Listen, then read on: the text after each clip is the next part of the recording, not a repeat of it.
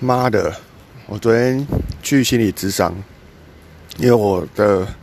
工作上的压力啊、焦虑啊，已经大到我处理很久还是没有办法处理了。对，开始有点呼吸困难。对，那谈了一个小时，然后又再加加了十五分钟。对，就是啊。呃，我现在工作很爽，客观看起来很爽，工作八小时，中午休息两个小时的这种这种感觉。对，那那然后呢？因为我之前被 fire 的的那个经历，让我形成一一种一种恐惧。对，因为之前的 fire。那个就是我做了两年，然后倒数第二倒数半年的时候，我被加薪，那个主管说我的公司很有贡献，加薪加了四四千吧，然后就这样领领了领了半年，然后最后呢跟我说我对公司没有贡献，然后把我 fire，对，那然后我就有一种有一种我靠，不管我跟你跟你再好。也没有用，就一句对公司没有贡献，就就把它干掉。对，那这个这个恐惧呢，就成为我心中的一个一个害怕的东西，然后一一种新的信念，就他他就跟我说，如果你要在职场生存，你就必须要拿出老板要的东西，其他什么人际关系啊，跟同事之间的互动啊。都都没有很重要，对，然后，然后还要学会向上管理，像我之前的之前的主管一样，他他每天都让让老板超开心的，就是每次老板来问什么，他什么都是没问题，没问题，都都搞定了，都搞定了，他都能够揣摩上意，先超前部署出老板想要的东西，对，然后我其实发现。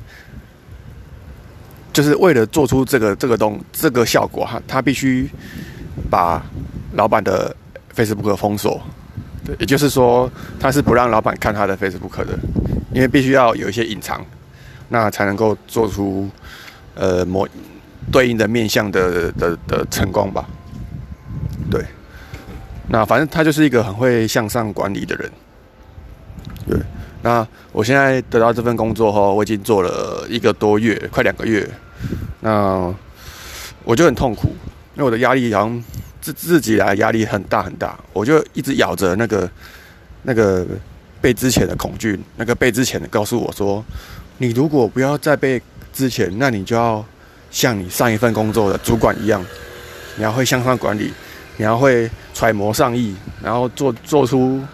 超前部署。就是老板还没讲出口的东西，老板只讲一，你可以做到三，然后把三丢给他，这样。但那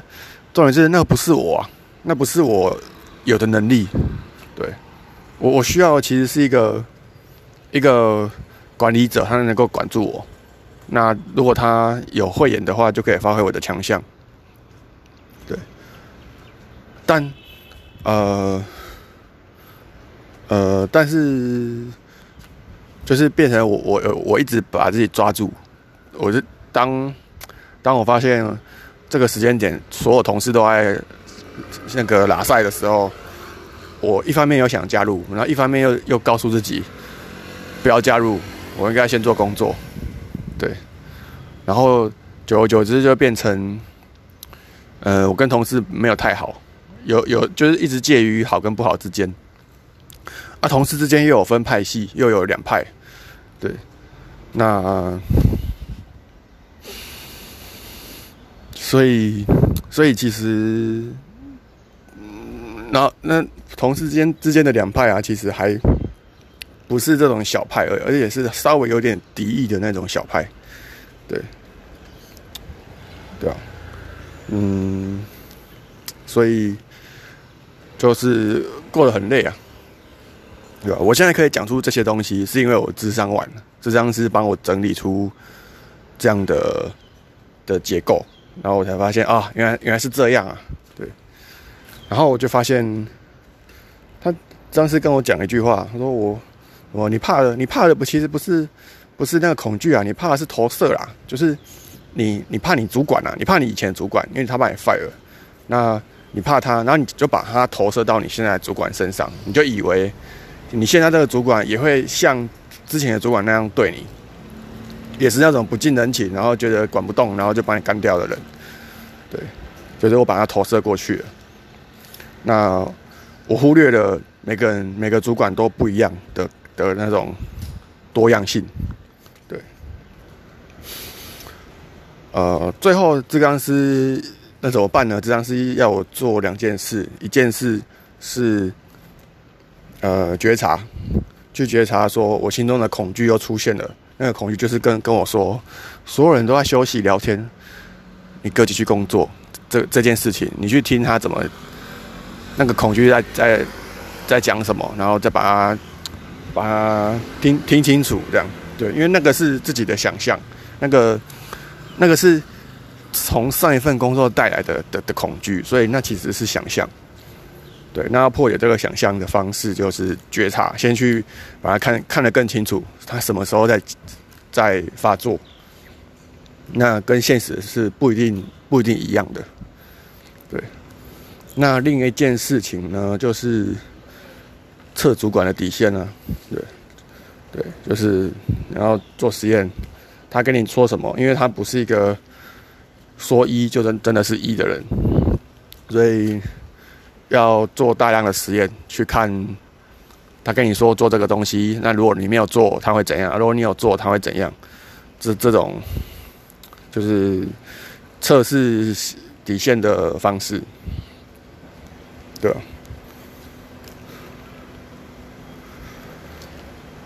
那个时候啊，我在聊那些东西，然后智商师忽然跟我说：“哎，你跟同事之间啊，好像我听到一些感情。”有些有感情的东西，耶，好像并不是那么的功利主义，要不要多讲一点？然后他从这个面向切入啊，我发现当我开始想这一块的面向的时候，我就快哭了。对，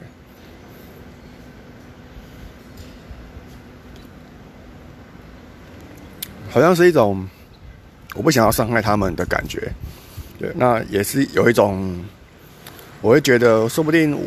当他们有着礼拜三、礼拜四、礼拜五的社团活动，有桌游社啊、打球社啊、重训社啊，然后有时候会问我要不要去啊，然后我都觉得我不值得，因为我都想说，我都不知道能够待多久，说不定我之后就被 fire 了。那我如果去参加这个社团，不就浪费你们的时间吗？就有一种我不够格参加你们的活动的感觉。对，对，呃，对，大概是这样。嗯，然后，然后妈的，就是昨哎前天，前天我做分享，我分享二十分钟的两个主题，二十分钟内讲完，然后再跟一个资深的技术主管。一起答，他本来预计讲十分钟，讲他后来讲到讲到三十分钟，对，但没有人介意。哎，他妈，重点是我明明就跟大家说这个东西是自由参加，那我也把我们的题目啊、跟文、跟介绍全部都公开了，自由参加，不分种族、不分部门、不分职位，然后结果干全听说全公司人都参加的概念，对，对吧？明明我讲的东西那么简单，对吧？有点始料未及吧？对啊，我蛮希望，我蛮希望我还能够继续讲的。虽然我讲的很很累，那看看其他人，其他人有些躁动，有有有也有开始在想他们能够讲什么，但我不清楚他们这个能量还够不够，所以也有可能我得可能每两个礼拜或每两每三个礼拜都来讲一次，秀秀下线，让他们知道。原来什么东西都是可以分享的，这样，对吧？对吧？这爽单位啊，爽单位，对吧？那大概这样吧。嗯，然后我他妈我的跨域交流，我真的我好像需要点帮忙，因为我真的有点无聊，我觉得有点无聊。但我希望这个活动继续存在，所以要么可能我要做影片、录影片，然后每次时间到就播放，或者是我有点想要交接，对，就是给给主持人，就搞个主持人这样，对吧？对，那失败的小剧啊，那个谁啊，熊大，熊大他他上一次直接把他个人的三个关键字，其中一个就放他希望参加失败的小剧，可不可以开在周末？这件事情，我觉得，我觉得他很，就是他付出了一些东西，就会有会觉得好像这是很明确的需求，感觉我我应该要。为了他办再办一场才对，对啊，嗯，好啊，就这样啊，靠腰一下，干！昨天我昨天看了呃，二零一九年百灵果采访黄好品的那个 KK 秀的 Podcast，在二零一九年的九月吧，那个时候台湾的 Podcast 还没红。但是百灵果已经是第一名了，我就发现，干那个时候他们两个凯莉跟 Ken 采访黄豪平，那个那个是平静的，很 peaceful 的，然后可以聊比较深入的东西的。呃，那现在呢？现在妈的，他们红到爆炸，一天到晚接夜配，然后每次访谈就很嗨很嗨，因为他们已经习惯，因为这个模式他们可能已经录一百集了。所以已已经变成 SOP 了，已经你知道吗？少了那种尴尬的场面，他们已经太熟了，熟悉到机械化。我有一个桥段呢，好像就是他们聊聊到一半，然后忽然 Ken 就提出了一件事情，然后然后提出了一个话题，然后聊一聊之后，Ken 就说啊，这个不行不行，这个要剪掉要剪掉，剪掉剪掉剪掉，然后然后。然后后来 Ken 要自己补一句：“啊，对不起，对不起，我我我刚把话题拉开了，收不回来。”然后大家就沉默，沉默了五秒钟，然后凯莉才救援说：“啊，好，那黄浩斌，那我问你接下来一个问题，这样。”而且重点是在那个沉默当下，黄浩平也没有任何的作为，他就这样继续坐在那里，然后跟大家一样沉默。对，就一副我等你们要问，我等你们想要看你们要聊什么话题，就就来聊啊，没有想要聊什么就没有这样。对我觉得那个那个感觉我比较喜欢耶，对，就是那种还没有很机械化，然后又偶尔会出包的状况，然后把出包视为一种大事情，而不是小事情的时候的那种状况，对这就是成名的代价吧。当你红了，一大堆人找你，然后你重复的事情做一大堆一很多次，你的感觉就越来越下降了。不管是你本身广播人的感觉，或是来宾的感觉，或者是听众的感觉，啊，来宾应该没差，只有只有主持人、广播人跟跟听众的感觉会大量下降，对啊，就就这样咯。